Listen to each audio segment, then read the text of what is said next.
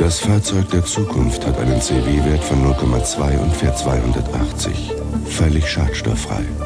Es hat serienmäßig Allrad, ABS, Anti-Schlupf, Bordcomputer und Klimaanlage. Außerdem getönte Scheiben, Telefon, Telefax, Stereo-Video, Liegesitze vorne und hinten. Und Rallye-Streifen. Der neue Intercity Express.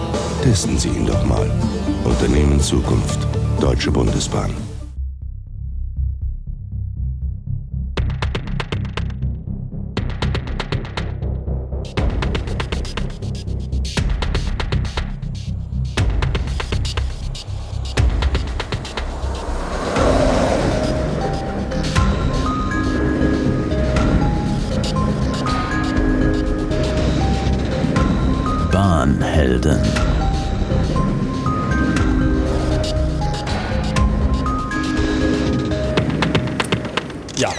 Willkommen und zurück bei den Bahnhelden. Ja. Es begrüßen euch am Mikrofon Dennis Mord, und Cornelis Kater. wir melden uns dieses Mal aus Leipzig Hauptbahnhof. Stehen am Museumsgleis 24. Das ist äh, in diesem Europas größten Bahnhof. Hat man neben Platz gefunden in einer Parkanlage im Bahnhofsgebäude Hier ist Platz für und alles, einem also Einkaufszentrum. hier ist Platz gibt es noch alles. ein Gleis, Ja. auf dem einige ältere Schienenfahrzeuge rumstehen, vor allem der Deutschen Reichsbahn. Äh, Und dieses Museumsgleis, an dem starten wir heute, weil unser Ziel ist heute die VD 8 8.2, öfter schon 8.2, mhm. 8.2, genau. Die mittlere quasi. Genau, das Verkehrsprojekt der deutschen Einheit Nummer 8, Teilabschnitt 2. Diese ist im Dezember 2015 eröffnet worden, endlich. Einen Tag vorher gab es die Betriebsgenehmigung. Ah, so war das, ja. Ähm, feierlich eröffnet und die werden wir heute abfahren. Äh, unsere, unsere Route wird ähm, Leipzig-Erfurt und dann Erfurt-Halle sein. Das heißt, wir fahren die Strecke einmal rauf und runter. Äh, hier gibt es eine Besonderheit, es gibt eine Abzweigung, das heißt, diese Strecke ist, heißt offiziell, oder diese Neubaustrecke heißt Erfurt-Halle-Leipzig, Halle slash Leipzig, weil die quasi so gab, aufgabelt sich. Einmal nach Halle Genau. hoch, einmal nach Ja, Leipzig. Deswegen hallo. starten wir heute in Leipzig, fahren runter nach Erfurt und fahren dann zurück über, über Erfurt nach Halle. So, an diesem Punkt müssen wir ganz kurz mal äh, uns ähm, nochmal melden. Also wir sind die, die ihr gerade gehört habt, aber in einer anderen Zeitzone und anderen Zeit. Hier sind nochmal äh, Cornelis und Dennis, hi. ja. Ähm, wir müssen, euch kurz erklären, die Folge ist halt nicht so ganz geworden, wie wir uns das vorgestellt haben. Der Bahnhofsteil, den ihr gleich hört, der ist noch ganz gut, aber mit dem Einsteigen in Zug ist das Ganze leider nicht so, dass man es äh, verwenden möchte. Der ICET ist eine Höllenmaschine. Ja, Lärm, ist, äh, Lärmpegeltechnisch. Uns ist es im Zug gar nicht so aufgefallen. Ähm, Richtig. Ähm, wir hatten aber auch aus Respekt der anderen Fahrgäste ein wenig zu leise gesprochen. Und äh, wenn man halt einen Zug hat mit verteiltem Antrieb äh, und man doverweise über, gefühlt über einem dieser Antriebe sitzt und zu leise spricht, dann hört man nur so und weniger uns. Das ist doof. Ja, zumal dieser Zug auch summt und brummt und pfeift. Also da sind irgendwelche Umwandler und irgendwelche, weiß nicht, die, die Klimaanlage ziemlich laut. Gut, aber vielleicht ähm, dazu später ein bisschen mehr. Wir lassen euch erstmal nochmal zurück auf den Bahnhof in Leipzig, wo wir schon mal euch so ein bisschen vorbereiten und erzählen, was es mit dem heutigen Folgenthema noch so auf sich hat. Dann ja, bis, bis, bis gleich und nochmal bis gleich. Bis gleich.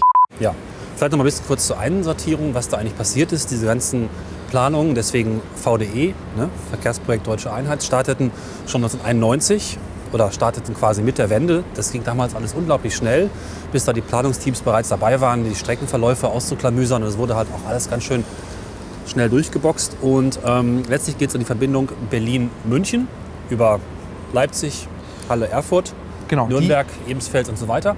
Und ähm, 2000 Genau, die besteht aus drei Abschnitten. bitte. Ähm, jetzt kannst du übernehmen. Jetzt habe ich die Abschnitte nämlich vergessen. Genau, die besteht aus drei Abschnitten, deswegen VDE 81, 82, 83. Und der erste Abschnitt, der fertig geworden ist im Jahre 2006 vollständig, ist ein Ausbauabschnitt oder Ertüchtigungsabschnitt zwischen Berlin und Leipzig. Auf der bin ich mir nicht sicher, ob das die Anhalterbahn ist oder die Dresdner. Die Anhalterbahn, glaube Die ich. ne? Dresdner Bahn. Die Dresdner, ach, ich krieg's Nee, die falsch. Anhalter. Genau, die Dresdner ist noch gar nicht wieder aufgebaut, oder? Jetzt verwirrst du mich. weil die Strecke nicht nach Dresden führt, sondern nach Leipzig. genau, das ist glaube ich die Anhalterbahn. Okay. Also nach Sachsen-Anhalt, wie auch immer. Da ist also eine alte Strecke entweder teilweise wieder aufgebaut worden. Auf jeden Fall ist es kein reines Neubauprojekt. Einige Streckengleise wurden ertüchtigt und seit 2006 fahren da Züge sehr schnell zwischen Berlin und Leipzig. Das kennt man wahrscheinlich auch, Flughafenanbindung und so weiter. Richtig. Das ist der erste Abschnitt und glaube auch 8.1, ne? Genau, das ist Ja. die 8.1. Ähm, die 8.2 kommen wir gleich dazu. Kommen wir jetzt mal zur 8.3. Das ist der Abschnitt zwischen Erfurt und Nürnberg. Ja. Ähm, das ist so eine Mischung aus Ertüchtigung und teilweise Neubau. Ähm, dort werden ab kleinere Abschnitte neu gebaut, aber ein Großteil wird hier auch wieder ertüchtigt auf bis zu 300 Kilometer pro Stunde. Ja. Ähm, tatsächlich ist auf dem Abschnitt, der jetzt noch nicht eröffnet wird, das soll jetzt 2017 geschehen, eigentlich nur das Stück zwischen Nürnberg und Ebensfeld, was gar nicht so lang ist, ein, ein Ertüchtigungsstück Stück und danach geht es dann 100 Kilometer ungefähr, 100 Kilometer neu durch den Thüringer Wald. Es wurden sehr viele oder werden noch Tunnel gebaut, Brücken gebaut. Das wird richtig krass, aber den Abschnitt fahren wir heute nicht. Genau, die mitteldeutsche Regiobahn fährt hier gerade ein. Ja. Genau, diesen Abschnitt fahren wir nicht. Wir fahren den mittleren, der seit 2015 eröffnet ist. Der ist so, sagen wir mal, mittelkomplex. Da gibt es schöne, schöne Tunnel und tolle Brücken. Es geht auch durch ähm, einige Gebirge, aber auch teilweise relativ flach. Also kann man das Ganze so einsortieren. Der erste Abschnitt, der schon lange fertig ist, war relativ simpel. Der zweite, der jetzt fertig geworden ist, ähm, so mittelsimpel. Und der dritte, der kommt, ist sehr komplex. Deswegen baut man da letztlich auch am längsten. Was ich faszinierend finde, ist generell die Dimension des Gesamtprojektes. Wir hatten das vorhin schon so ein bisschen rausgefunden. Im Prinzip ist das Ganze ungefähr so alt wie du.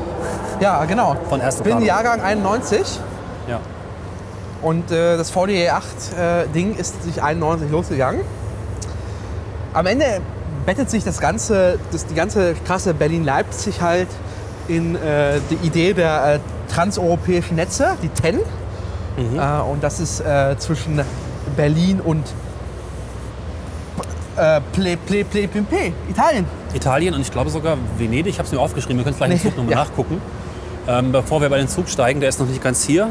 Schauen wir mal flott in den DB Baustelle Knoten Leipzig Infopunkt Container Park. Es ist wieder ein Park. So, hier kann man jetzt relativ viel Grafiken, Animationen, Simulationen. Man kann die Strecke hier aus dem Bild fahren. Also alles, was man wissen muss. Und was wir euch gleich erzählen, gibt es hier nochmal so an Stellwänden und Grafik. Ah, viele Prospekte. Ah, hier gibt es die Karte. Da ist sie, ja. Das ist sehr gut. Ja, das, genau. Perfekt. Ja, so kann ich mich aufhängen. Ja, Nehmen wir mal. das haben wir gerade gehört, ist eine. Wie breit ist denn das? So breit, fast über eine Armspannbreite. Ja, ich glaube, mein Ausdruck kommt daran. Topologische Karte über die Strecke mit allen Bauwerken, sehr schön. Die können wir gebrauchen.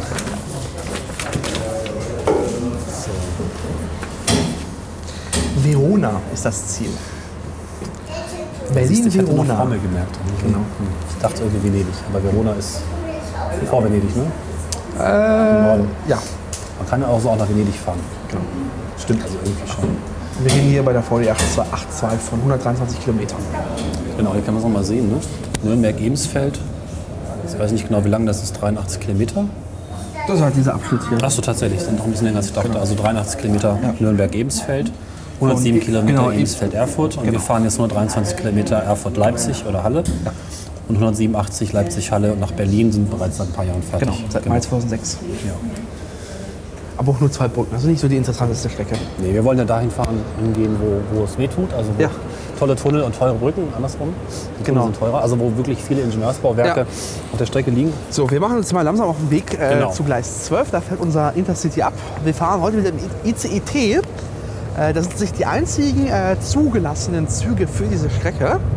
Neben ein paar Testfahrzeugen in Deutschland machen. Das hat den Hintergrund, dass die VD 8 tatsächlich die erste Strecke ist ohne Signale. Und zwar sind sie mit dem European Train Control System ausgerüstet, also dem E ETCS. Und zwar Level 2. Ah, Ja, endlich mal. und zwar hat das die Bedeutung Level 2, dass es tatsächlich äh, keine Signale gibt, aber es gibt noch diese, ich weiß nicht, ein kleiner Exkurs in Eisenbahntechnik.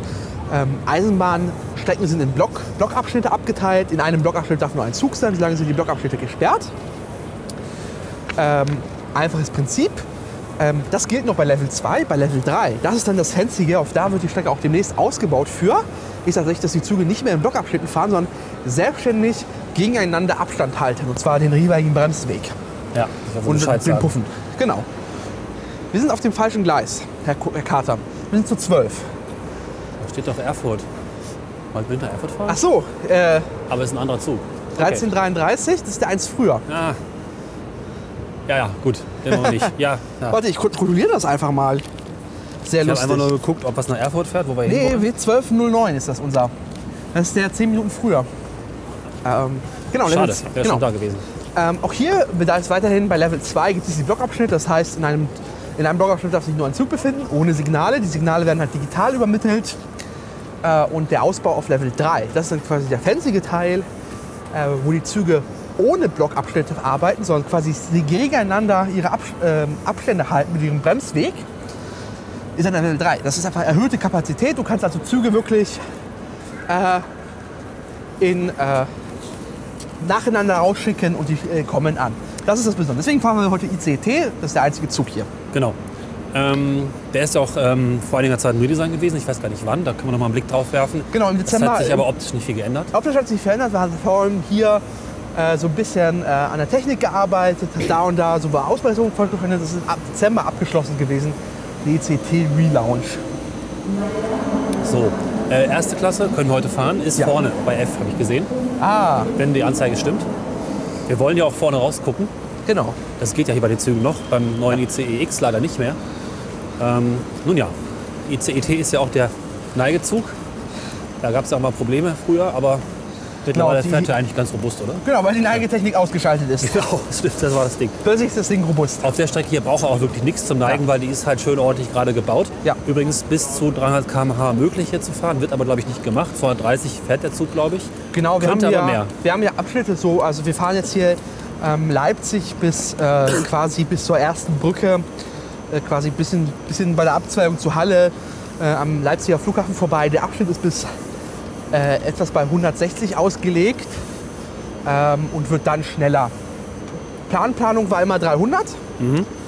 Ähm, wo man auf Blick natürlich sagen muss, äh, wenn dann Berlin-München startet mit dem ICX oder wie sie mittlerweile heißen, ICE4, Ja, die ja eh nur gar nicht. 249 km/h die Stunde können, hat sich das mit der 300er Planung eh erledigt. Aber schön, dass die Strecke es kann. So von Ja. Kurvenradien her ist das halt möglich. Und Richtig. ähm, auch die Tunnel, das ist ganz interessant, sind hier zwei, ähm, wie heißt es denn, zwei Röhren haben die ganzen Tunnel. Also es sind nur drei Tunnel, aber diese Tunnel haben zwei Röhren, was halt auch für Zuggegner viel, viel besser ist. Ja. Also bums da nicht so und man kann schneller fahren. Zu den Tunnel kommen wir dann, wenn es soweit ist. Genau, das nur als kleiner Ausblick. Ich glaube, ich habe auserzählt. Wir können jetzt mal. Wir gehen mal zum Ja. Abschnitt F, zur Zugspitze und melden uns dann wieder gleich, wenn wir eingestiegen sind oder einsteigen. Das ist wieder so ein Klassiker bei der Bahn. Die erste Klasse Zuschauer, äh, Pa- Passagiere stehen wie in Berlin Ja, Hauptbahnhof. mal, mal ein Foto davon. Ja. Das ist äh, wunderschön. Stehen im Freien, im Matsch. Komfortbereich. Ja. Komfortbereich. Ja, kannst du vielleicht weiter tragen kurz? Die, die Freiluft-Area. Ich werde, werde, werde gerade ein wenig schneeblind, ehrlich gesagt. Ja, es ist äh, zum Glück taut der Kran ja gerade hier. Ja, das ist auch nachteilig. Ja. Ja, zur Einordnung ist es Januar 2016. Ja. Was haben wir heute eigentlich Mitte Januar, nee, Ende Januar schon. Es ist äh, Mitte, mit, äh, Ende Mitte Januar. genau. Immer noch nicht F, es ist bei E. Mann, ist das weit. Und dann steht der Zug gleich falsch rum, ich sehe schon. Verkehrte Wagenreihung. Aber wir wollen trotzdem von rausgucken, ne? Das ist klar. Ja, also nach hinten rausgucken ist auch lustig. Mal schauen, wie, wie voll die Lounge natürlich ist. Ja. Wenn wir Pech haben, ist, haben wir Pech halt.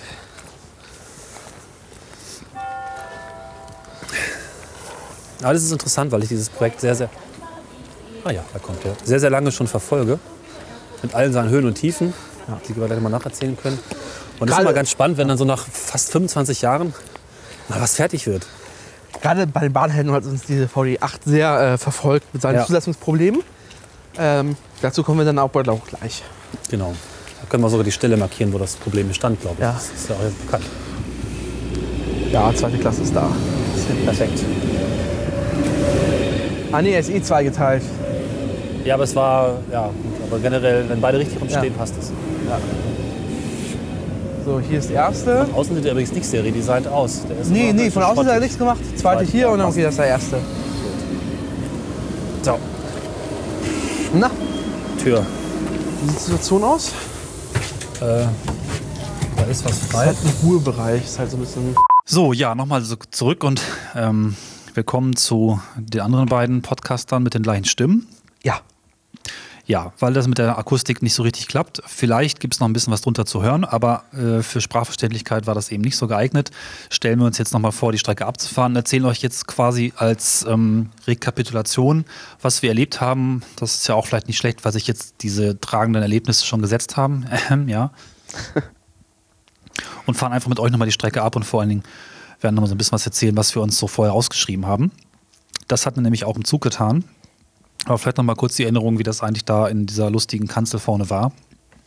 Wir hatten uns ja sehr geärgert, dass der, der, ähm, der TF, der Triebfahrzeugführer, die Milchglasscheibe nicht entmilchglast hat. Ja. Entmil Äh, entmilcht, Milcht. entmilcht hat. Ja. Äh, deswegen hatten wir unser Ziel, eigentlich dann halt vorne zu sitzen und schön auf die Strecke zu gucken. Äh, hat so mäßig funktioniert.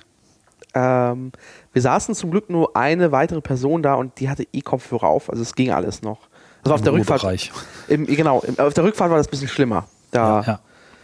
da bestand man auf den Teil Ruhe im Bereich, Ja. Ruhebereich. Naja, Das war uns auch vorher leider nicht so richtig klar. Also ich habe es zumindest vergessen, dass die beiden, ähm, wie heißt das, Panoramaabteile leider Ruheabteile Lounge.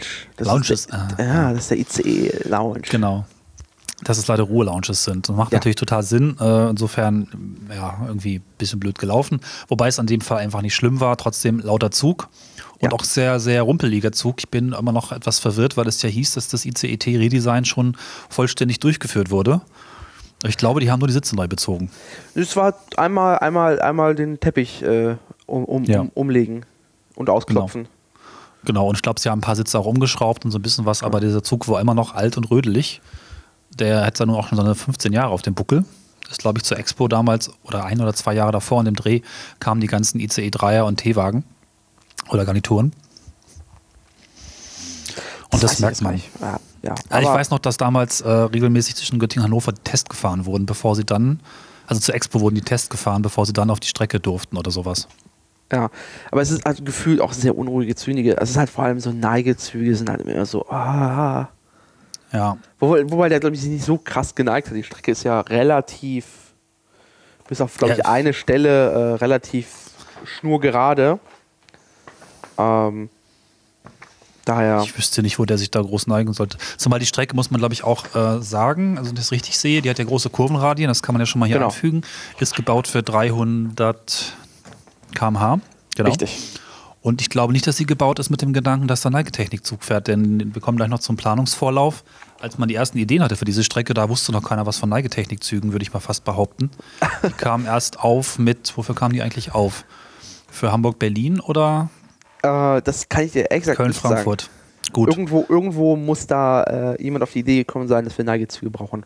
Ich glaube zumindest, wenn ich das richtig kapituliere, dass das tatsächlich für Hamburg-Berlin passiert ist, weil man alte Strecken dann beschlossen hat, mehr, mehr umzubauen und da geht es halt nicht ohne Kurven.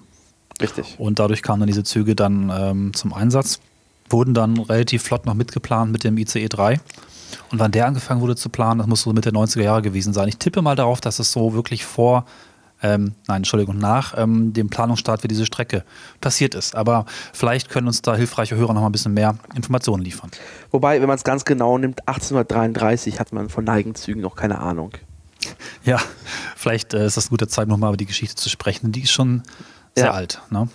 Genau, ist, ähm, wenn ich es richtig in Erinnerung habe und ich mir richtig aufgeschrieben habe, ähm, wirklich 1833 gab es dann schon die ersten Planungen für eine, eine Strecke Berlin-München. Du musst eingreifen, wenn ich was falsch erzähle. Äh, ich habe den Namen Friedrich List mir hier aufgeschrieben, aber ich weiß Mhm. Genau, nicht mehr, welchen Friedrich List. Kontext.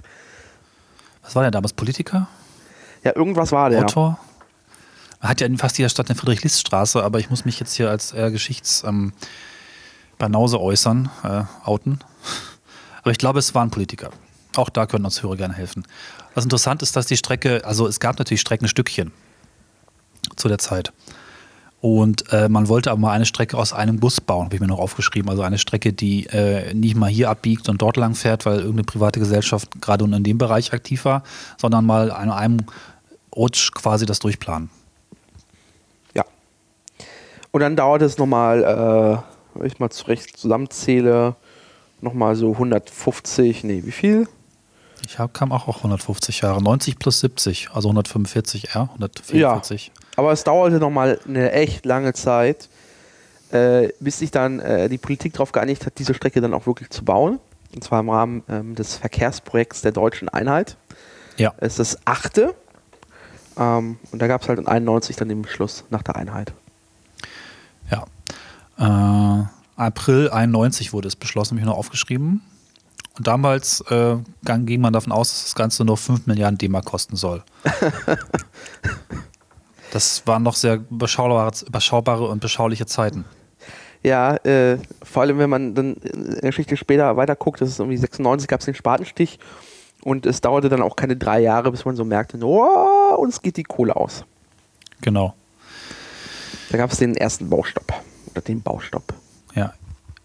Ich weiß gar nicht, wie viele Baustopps eigentlich es insgesamt gab. Es wurde immer wieder mal ein bisschen Geld freigegeben. Also 2002 hatten wir wieder angefangen zu bauen, aber insgesamt ähm, hat sich die Geschwindigkeit des Bauens und auch wo gebaut wurde ganz stark dadurch äh, beschränken lassen, dass es eben nicht genug Gelder gab. Ich glaube, man hätte das ganze Ding auch einfach viel, viel schneller bauen können, wenn man überall parallel gebaut hätte. Ähm, man hat sich ja erstmal konzentriert auf die Strecke Berlin-Leipzig, die ja schon 2006 fertig war. Also da ist dann offensichtlich äh, konzentriert WM gearbeitet natürlich. worden. Natürlich zur WM. Ja. Und ähm, hat dann so, äh, ja, ich weiß gar nicht, wann das so richtig wieder losging. Also ich glaube, erst dann nach 2006 waren dann wieder wahrscheinlich jährliche Gelder frei, die dann von 2006, 2007 so äh, in dem Bereich geflossen sind. Das habe ich gerade nicht äh, im Kopf, wann der erste Spatenstich bei, bei, bei Leipzig war. Also 96, 96 aber, aber ich ja, aber das nicht, wie- nicht viel. Genau. Also äh, kommen wir gleich noch zu dem ersten Abschnitt auf der Strecke, der da gebaut wurde. Es hat auf jeden Fall sehr lange gedauert, weil einfach wenig Gelder freigegeben wurden. Aber in den letzten Jahren ist es dann doch sehr flott ähm, gebaut worden. Richtig. Und da fehlt jetzt eigentlich nur noch dann der Abschnitt Nummer 3, der zwischen ähm, Erfurt und ähm, dieser kleinen bayerischen Stadt, die sich Ebensfeld, genau. Ebensfeld nennt, genau. Ja, und Nee, Nürnberg. das ist, äh, tut mir leid, das ist der Abschnitt 1. 3 ist, ähm, ja, ich verwechsel Leipzig- auch mal, was Leipzig, Berlin. Also der dritte, das ist so wie Star Wars so ein bisschen, also der, Genau. der späteste, ne, der jetzt Ja. noch im Bau ist, der fehlt noch, genau. genau. Ja. Da kommt dann dazu, dazu Ja. noch eine Ausbaustrecke zwischen Nürnberg und Ebensfeld, aber es sind nochmal, dann nochmal äh, knapp 200 Kilometer, die äh, aus- und neu gebaut werden müssen. Und dann ist der, haben wir Ende 2017 die Betriebnahme Berlin-München. Ja, und dann äh, fahren wir das nochmal irgendwie ab oder überlegen uns, was wir das vernünftig einfangen. Ja. Wenn die Züge immer noch so laut sind, wovon auszugehen ist, dann, ich weiß auch nicht, dann vielleicht setzen wir uns mal ins Bistro oder Ja, vielleicht, ja. gut. Also das zur Geschichte ist also echt ein extrem langes Projekt schon. Und ich habe mal so ein bisschen Ehrfurcht, nicht nur, weil das Ganze jetzt 25 Jahre ungefähr gedauert hat, sondern auch, weil es tatsächlich dann 170 Jahre, 175 Jahre fast äh, von der Idee bis zur Umsetzung gebraucht hat. Da, da kann man schon mal so ein bisschen innehalten und Ja. äh, ja, sich eigentlich auch freuen. Das ist was, was bei Eisenbahn ja generell auch äh, so ein Thema ist, dass vieles sich langsam verändert, dann aber doch auch sehr, sehr, äh, zählt man das Wort, es bleibt dann halt, ne? Genau, es ist sehr beständig. Beständig, genau. Ja, So. Ja, dann können wir uns mal wieder vorstellen, zurück in den Zug. Ähm, genau. Ich habe jetzt mal einfach mal meine Streckenkarte. Wir haben so eine, wir haben es nun in diesem, äh, es gab am Leipziger Bahnhof ähm, so einen schönen Container, der irgendwie informierte über diese VDE 8. Und da gab es äh, so Streckenkarten, die äh, ausgeklappt so einen Meter lang sind, die, äh, die wir verlinken. Da ist ein PDF von. Ähm, die auch ganze Höhenprofile und äh, ganz lustig ist, da hat sich die Bahn richtig Mühe gegeben, auch die ganze Geologie erklären. Also, also was es dann für verschiedene Gesteins- und Muschelkalksorten da irgendwo in dieser, in dieser, äh, äh, in dieser, Pam in dieser, in diesem Mid Middle of Nowhere ähm, so ist und was man da überbrücken musste, wo man dann halt seine Tunnel und die Ja. Brücken drüber gebaut hat. ich habe mal gerade gezählt, es sind, glaube ich, acht äh, DIN A4 Seiten nebeneinander. Muss man Genau. sich so hochkant vorstellen. Das hatten wir, glaube ich, auch in der Folge gar nicht so richtig gewürdigt, wie schwierig das war, diese Karte im Zug zu applizieren, Ja. um da ähm, den Weg vor sich zu haben. Genau. wir haben Leipzig verlassen äh, und Mhm. fahren äh, gerade an Leipzig äh, oder fuhren an Leipzig äh, Halle dem Flughafen vorbei äh, und folgen quasi jetzt der ersten massiven Brücke. Und das ist irgendwie auch die Besonderheit der Strecke. Diese Strecke hat quasi zwei Enden. Sie startet Ja. halt in Erfurt und endet in Halle, aber auch in Leipzig. Dafür gibt es ein, ein monströses Bauwerk, Ja. und zwar die Saale-Elster-Talbrücke. Und auf dieser Brücke teilt sich die Strecke in diese beiden Richtungen. Genau, das Ah. ist quasi das Y, da wo das Y zum Y wird. Genau.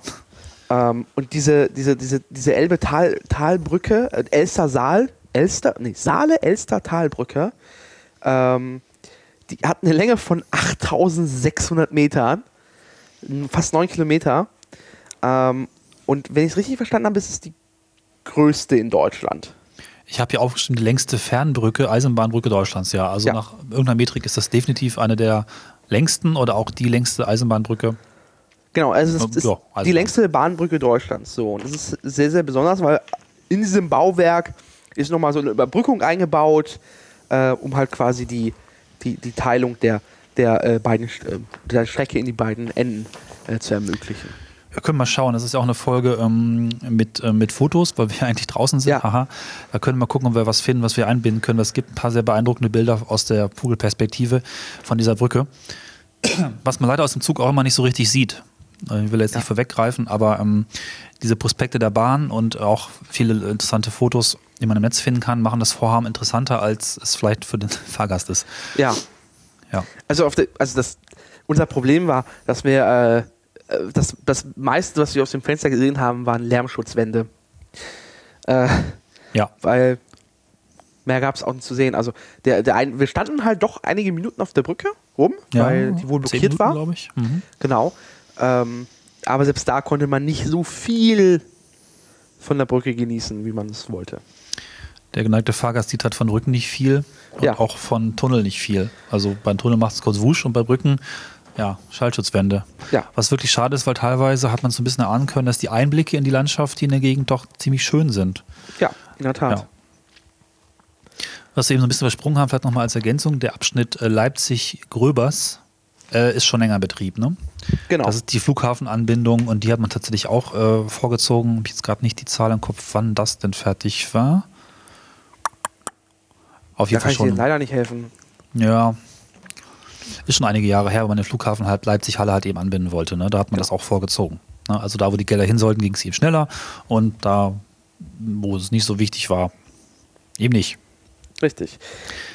Wir haben jetzt ähm, die äh, Strecke Richtung äh, Erfurt quasi. Wir haben die El Saale-Elster-Talbrücke hinter uns gelassen. Warte, ich kann vielleicht noch ein paar Sachen einwerfen. bitte. Die ist nämlich schon sehr spannend gebaut. Äh, die ganze Brücke steht mitten im Naturschutzgebiet und war auch sehr umstritten. Das würde ich ganz gerne noch einwerfen. Und die, hat, die Brücke hat man nicht so gebaut wie sonst, indem man einfach äh, Baustraßen hingebaut, dann ein Loch in den Boden gebuddelt, Fundament gegossen, Pfeiler hin und dann Brücke drüber, sondern die Brücke ist Und mit einem riesigen, riesigen äh, Baustellen-Schuttgraben äh, Ja. drumherum. und alles planiert und äh, Tiere traurig, Vögel tot. Das hat man nicht gemacht, sondern sich tatsächlich Mühe gemacht, die Brücke im sogenannten Vorkopf, ich habe das in der Folge eventuell mal falsch gesagt, Vorkopf-Bauverfahren gebaut. Das heißt im Prinzip nur, dass man sich ähm, immer weiter vorantastet, äh, ein Stückchen Brücke baut, dann hängt man ja so ein bisschen über dem nächsten Pfeiler mit der Behelfskonstruktion sich da quasi runtergehangelt hat, um von oben den nächsten Pfeiler zu bauen. Sobald der nächste Pfeiler stand, hat man sich dann wiederum auf diesen Pfeiler drauf bewegt mit weiteren Abschnitten der Brücke, die gebaut und gegossen wurden und so weiter. Ne? Also man hat sich quasi immer wieder, weiß nicht, wie so eine Raupe könnte man sagen, so, so, so weiter geraubt und von oben die Dinger hingesetzt, die nächsten Pfeiler hingesetzt. Das finde Ja. ich sehr interessant. Ist auch einmal schief gegangen, da ist diese ganze Konstruktion sich zusammengefallen, hat wahrscheinlich ein paar Vögel getötet und Frösche. Gab dann auch, glaube ich, eine Verzögerung von, ich will mich nicht genau festlegen, dreiviertel Jahr bis Jahr, aber das war ja nicht so schlimm, weil wir insgesamt ja viele Zeit hatten. Ne? Also diese Brücke ist schon durchaus interessant. Wenn auch vielleicht nicht sonderlich schön, aber also als Brücke Aber- selber ist die, glaube ich, nicht spektakulär. Ja, aber impulsant auf jeden Fall. Ja. Also ich finde es immer interessant, dass Menschen sowas machen Ja, können und sich einfach die Mühe machen, muss man mal so, ne? richtig. Genau, aber jetzt fahren wir weiter. Genau, wir, wir fahren jetzt quasi an, an Halle vorbei. So die, die Abbiegung nach Halle hinterlassen wir hinter uns. Ähm, sind dann quasi Richtung ähm, der Kilometermarke 257,887. Da hatten wir am Zug auch unsere Probleme, rauszufinden, wo wir denn eigentlich genau sind immer. Die Äh. Kilometerzahl, die auf der Strecke stand, war die große, ne, die du jetzt vorgelesen hast. Genau. Und es gibt auch noch eine Kilometerzahl der dieses Abschnitts, was natürlich Quatsch ist, weil die Gesamtstrecke einfach Berlin-München ist oder zumindest Berlin-Nürnberg. Irgendwas ist So da genau. nummeriert ist, ja. Äh, aber da st- stoßen wir quasi jetzt auf die, äh, die zweite Brücke dieser Strecke, und das ist die St- Stülpnitz-Talbrücke. Ähm, eine der, der kürzeren Brücken dieser Strecke. Ja. Äh, mit 567,5 Metern. Ähm, schöner Stahlbeton, relativ einfach, so ein bisschen, so ein bisschen halt äh, 15 Meter äh, überbrückt. Bisschen 15 Meter Lok. Weil die ganze Strecke, ähm, das ist eine Besonderheit, es gibt da halt im, im, es gibt halt bei der Bahn so Regeln, wann man mit so einem Bahndamm arbeiten kann und wann muss halt so eine Brücke her, um so ein Tal zu überbrücken. Und da, wenn ich es richtig in Erinnerung habe, ist dann, glaube ich, ähm, sind, äh, ist es eine bestimmte Meteranzahl, die ich jetzt nicht im Kopf habe und deswegen nicht sagen möchte. Aber es sind so um die, glaube ich, 12 Meter. Ab dann hilft dir kein Bahndamm mehr. Oder 10 Meter. So. Genau. Das war es auch nicht im Kopf, aber es Ähm, gibt da so ein Threshold. Genau. Ab dann muss man halt einfach, ähm, einfach eine Brücke oder so eine, so eine Talbrücke vor allem bauen. Ähm, einfach um einfach diese, diese Lücke zu überbrücken. Um einfach eine Ebenheit zu haben und nicht irgendwie mit- durch die Landschaft rauf und runter. Äh, weil das macht auch kein Zug gerne mit, der ständig beschleunigen muss, um die Geschwindigkeit zu halten. Ja. Wo wir gerade bei den Bausteinen sind, ich glaube, das hatten wir noch nicht erwähnt, äh, dass die Strecke natürlich als feste Fahrbahn gebaut ist, mit der es ja auch ihre Problemchen gab. Ja, ja, das war ein lange Thema bei uns in Bahnhelden. Ähm, dass die feste Fahrbahn vor allem auf den Brücken ähm, einer neuen Leichtbauweise, ähm, man hat sich halt den Stahlbeton gespart. Ähm, und da gab es halt die Sorge des, des E- Eisenbahnbundesamtes, ähm, dass dieser den, den, den, äh, den Strapaz nicht festhält. Und normalerweise ist es so bei diesen, diesen äh, feste Fahrbahnen, wenn die beschädigt sind, dann zeigen die auch Risse. Und man sieht das halt. Das ist also die erlauben eine optische Prüfung. Das ist jetzt bei diesen Brücken ähm, nicht der Fall gewesen, sondern da wird, äh, die, die zeigen optisch kein, keine Beschädigung, sind aber beschädigt. Das heißt, man hat den Worst Case, äh, man hat einen Schaden, den man nicht sieht. Deswegen wurden da jetzt noch ähm, Verstrebungen eingezogen, äh, um das ganze Strecke nochmal zu stabilisieren.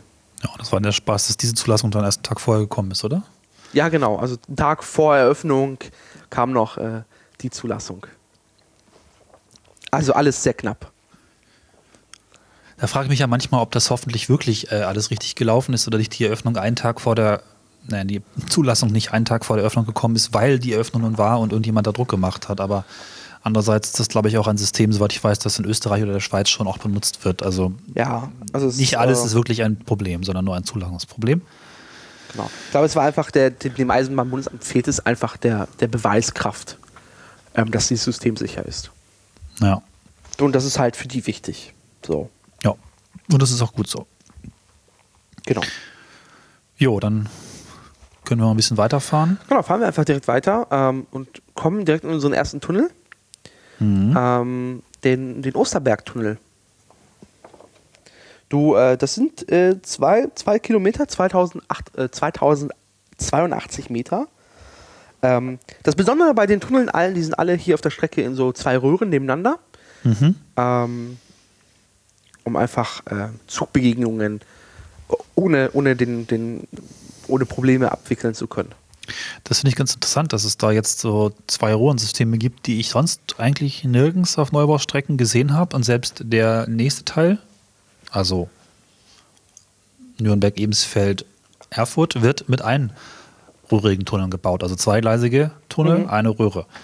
Ähm, Finde ich interessant, dass es jetzt äh, so gemacht wird. Ich bin mir nicht ganz sicher, ob das eine neue Vorschrift ist oder neue Erkenntnisse Sicherheitsforschung oder einfach hier aus anderen Gründen gemacht wurde, teilweise wohl geologisch, aber äh, sonst ist das äh, bisher nicht Standard gewesen. Genau. Deswegen musste man auch zwischen den beiden Tunneln gibt es dann so Verbindungen, so Rettungstunnel. Ja. Also es ist sicherlich, äh, sicherlich sicherer, Ja. ähm, weil man insgesamt nur drei Röhren zur Verfügung hat. Wenn es in einer brennt, hast du einen Rettungstunnel und wahrscheinlich auch im Notfall noch die andere Röhre, um sich dort zu retten. Ja. Äh, vielleicht auch aus verschiedenen Unglücken neue Vorschriften, die teilweise auch für Straßentunnel wohl gelten. Also das ist, ähm, ist ganz interessant, zumal auch äh, interessant ist diese, diese Vorbauten, die man jetzt, ähm, ich versuche da vielleicht nochmal ein Bild reinzusetzen dann, diese ähm, Tunnelschallknall ähm.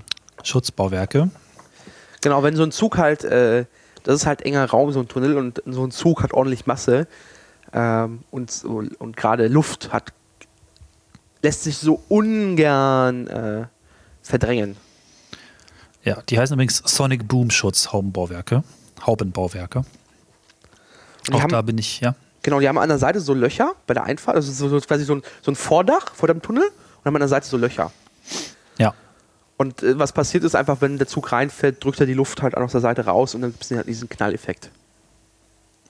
Das ist wahrscheinlich so ein, so ein, so ein quasi so ein Fade-in in den Tunnel. Wenn er erstmal Ja. ein bisschen Luft verdrängt hat, dann geht ja auch Luft Richtung Tunnel raus und der Gesamtgegendruck der Luft, jetzt sehr laienartig und auch nicht wirklich mit großem Fachwissen erklärt, ist dann geringer.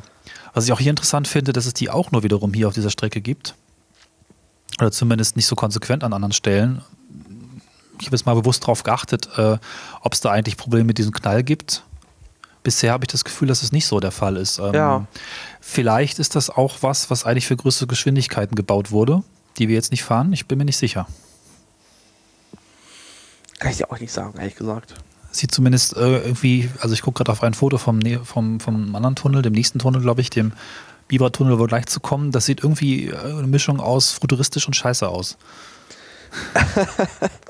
Äh, ja, ja, das wirkt so ein bisschen, ja, bisschen wie so ein Eingang zu so einem Atomkraftwerk. Genau.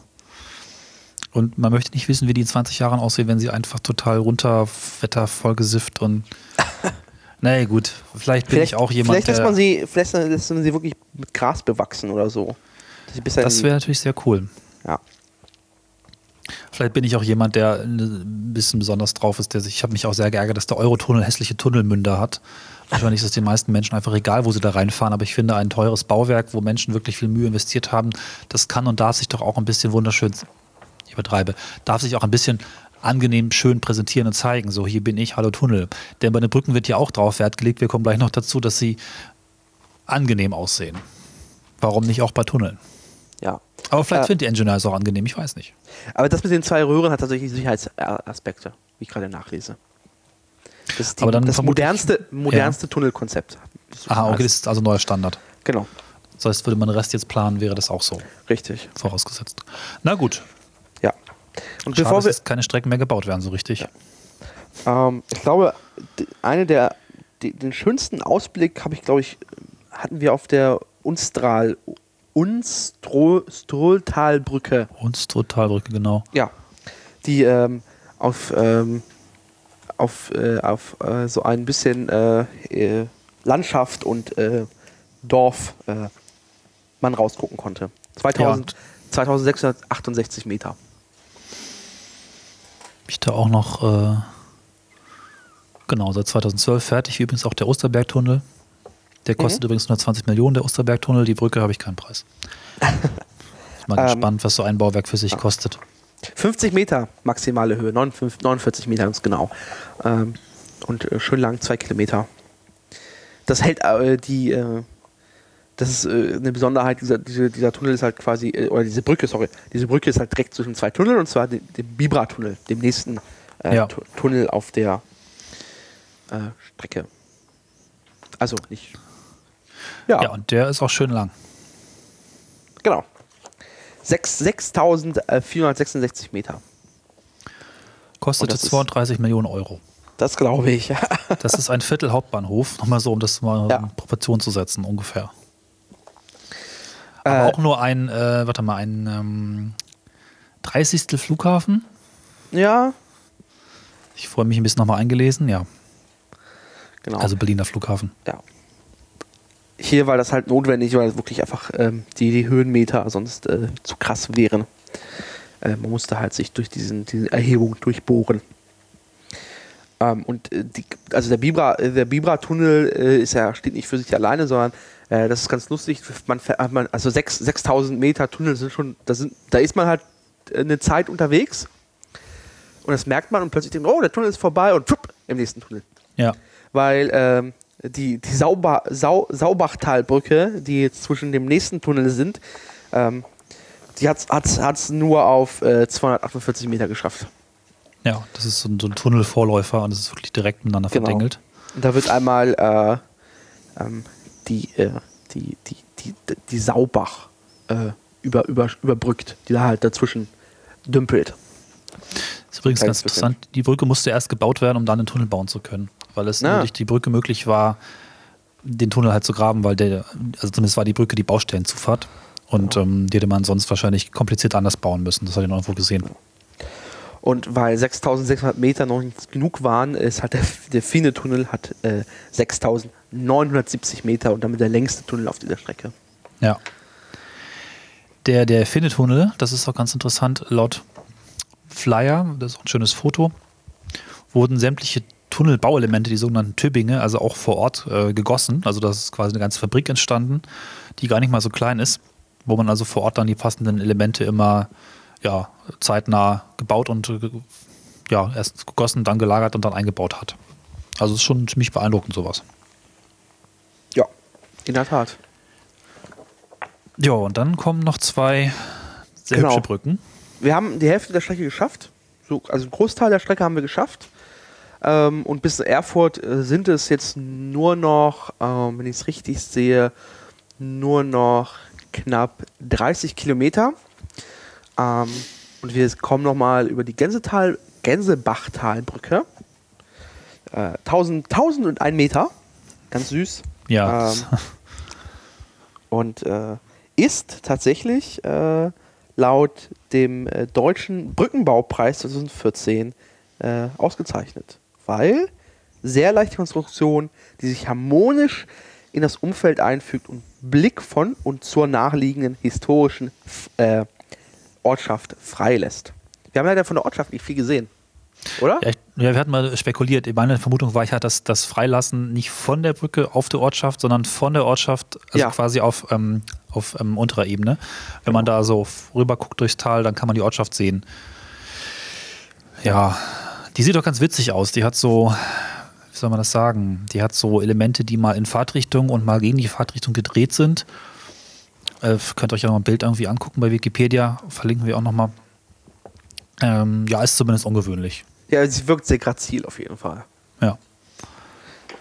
Und äh, wir sind äh, kurz darauf folgt noch die, die, die Scher Konde, Kondetalbrücke. Eieiei, diese Namen. 567 567,5 Meter. Und der Ja. Abschluss äh, der Bauwerke auf dem äh, zweiten Abschnitt der VDI 8. Auch die Scher-Konde-Talbrücke hat einen Preis gewonnen. Da weiß ich noch weniger warum. Die ist irgendwie okayisch, wie eine Brücke aussieht.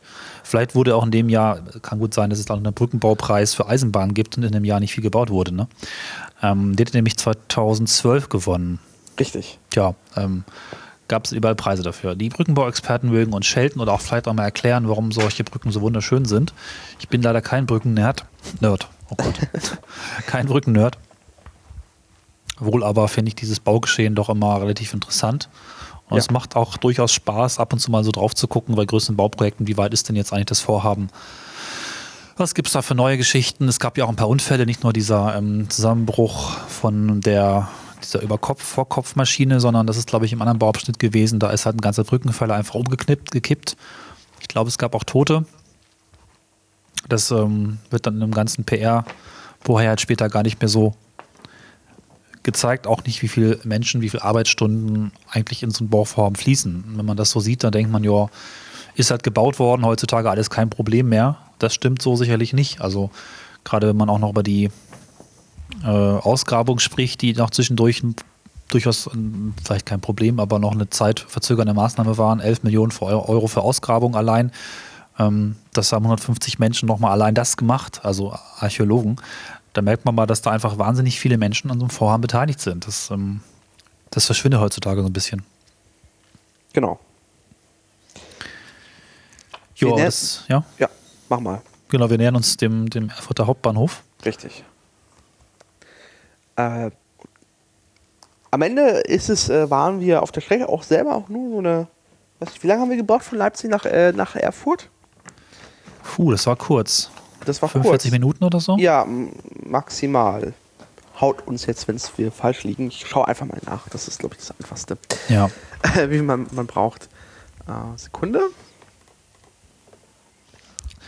Ja, der Abschnitt selber übrigens kostet dann am Ende 3,5, 3 bis 3,5 Milliarden Euro, also nur dieser Abschnitt. Ich hoffe, das habe ich richtig, aber das ist die Zahl, die ich mir aufgeschrieben habe. Ja, 43 Minuten ganz genau. Ja, ja. Laut Fahrplan. Hat ein bisschen länger gedauert, weil wir halt wirklich auf der äh, Saale-Elstertalbrücke noch äh, warten mussten.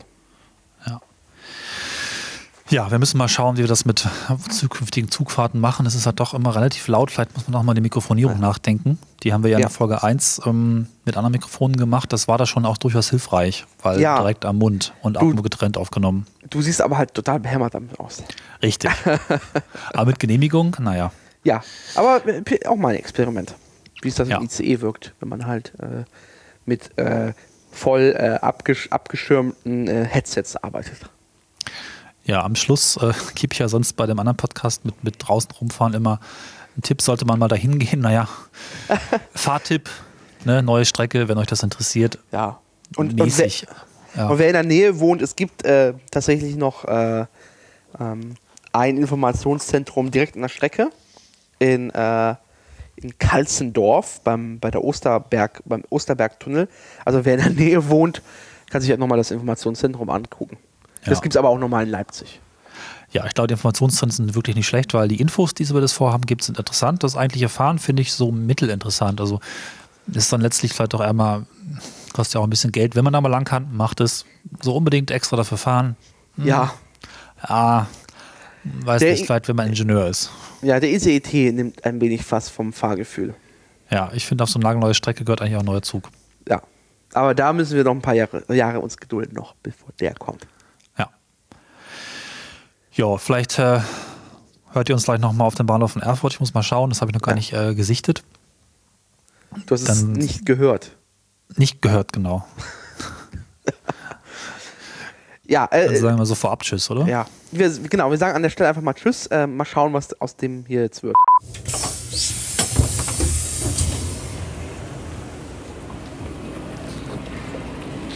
Ja, wir sind in Erfurt. Genau. Schöner Bahnhof. Ein sehr schöner Bahnhof, in der Tat. Einfach auch mal ein bisschen was Modernes, was so auch ganz, ganz okay ist. Ja.